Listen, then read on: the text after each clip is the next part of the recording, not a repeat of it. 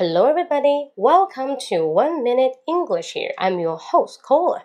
And today I'd like to tell you the difference between two sentences. The first one is, What do you like? And the second one is, What would you like? 今天我们来看一下 What do you like 和 What would you like 的区别。那什么叫 What do you like？比方说，Hey, what do you like to do?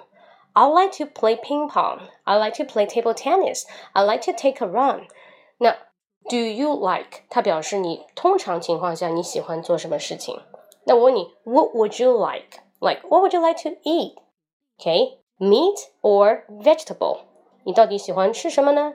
比如说你现在在一家 restaurant 餐厅里面，你想点什么？这个时候一定会用 What would you like? What would you like to eat？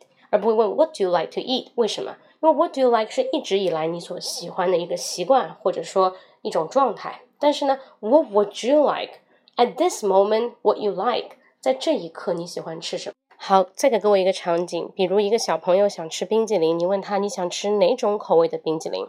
到底用 Do you 还是 Would you？Which flavor would you like？还是 Which flavor do you like？Usually we say Would you？因为在 at that moment，在他要点那个冰激凌那一刻是 Would you？